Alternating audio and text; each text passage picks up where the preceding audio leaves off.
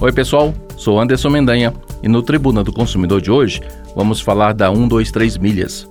A agência de viagens 123 Milhas anunciou no último dia 18 que irá suspender os pacotes e a emissão de passagens da sua linha promocional. A medida vai afetar as viagens já contratadas da linha Promo, de datas flexíveis com embarques previstos de setembro a dezembro de 2023. A suspensão desses pacotes pegou muita gente de surpresa. A decisão veio quase três meses após a interrupção de serviços semelhantes da empresa Urb e reacendeu o alerta de consumidores sobre viagens super baratas e com datas distantes e flexíveis. Vamos então falar mais desse assunto hoje aqui. Tribuna do Consumidor o lugar onde o cliente tem razão.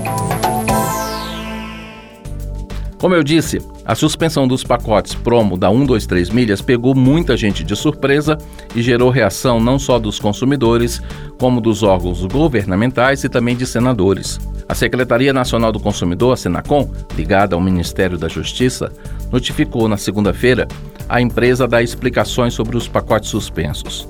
A Senacom quer saber o seguinte da 123 milhas: como os consumidores afetados pela suspensão dos pacotes estão sendo ressarcidos como funcionam os procedimentos utilizados na empresa para adiamento ou cancelamento de serviços e também reembolso ou estorno de valores aos consumidores.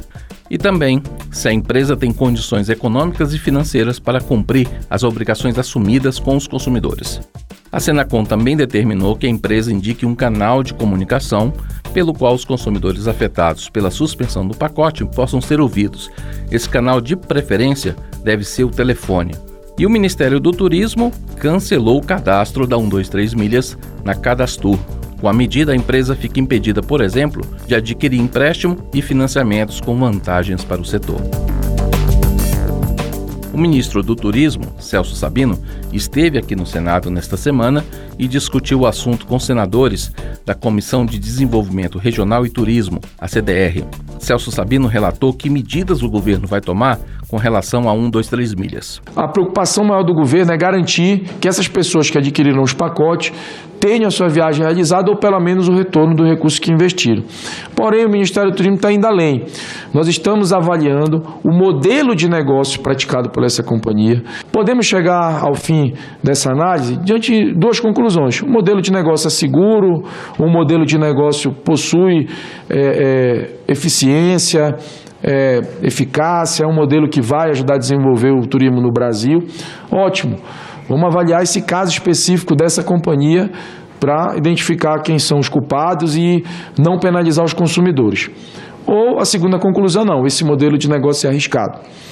Esse modelo de negócio é perigoso, não possui sustentabilidade. E aí o governo vai atuar a fim de garantir, primeiro, a economia nacional, o direito do consumidor e a proteção do cidadão brasileiro. E o senador Rodrigo Cunha, do Podemos de Alagoas, destacou que é preciso fiscalização para evitar que casos como esses aconteçam novamente. Então, nesse momento, é necessário que o Estado, sim, dê um passo a mais para evitar que esse modelo se repita, caso seja prejudicial para o consumidor, que se tenha uma fiscalização. Então, o que nós vamos buscar é transparência. Como é que se dá esse modelo de negócio? É através dos algoritmos que demonstram que durante um ano, se as pessoas começarem a comprar agora, o que for acumulado durante esse ano vai dar condições para que a empresa compre uma passagem futura a um preço mais interessante para o consumidor, ou então isso é uma bola de neve que só vai jogando dívidas, dívidas, dívidas e uma hora ela vai explodir. E toda essa situação com a 1, 2, 3 milhas levanta uma questão importante que os consumidores devem ficar atentos. Como confiar em pacotes muito baratos? A resposta é bem clara. Se os preços de um determinado site ou empresa estão muito abaixo em comparação com o resto do mercado, desconfie. Não significa, entretanto, que isso não vai dar certo. Pode até dar, mas nesse caso vai envolver um risco que não pode ser descartado. Pode ser que lá na frente você tenha algum prejuízo. No caso da 123 milhas, o modelo de negócios deu certo por um tempo, mas não se sustentou a longo prazo. Então, siga algumas dicas na hora de comprar pacotes. Prefira pela emissão e confirmação imediata de passagens ou reservas. Realize diversas pesquisas e comparações antes de decidir. Confirme se a agência escolhida é regularizada e tenha clareza dos riscos caso escolha um modelo mais incerto e de longo prazo. A gente vai continuar acompanhando esse caso da 123 Milhas e podemos voltar a falar do assunto em uma próxima edição do Tribuna do Consumidor.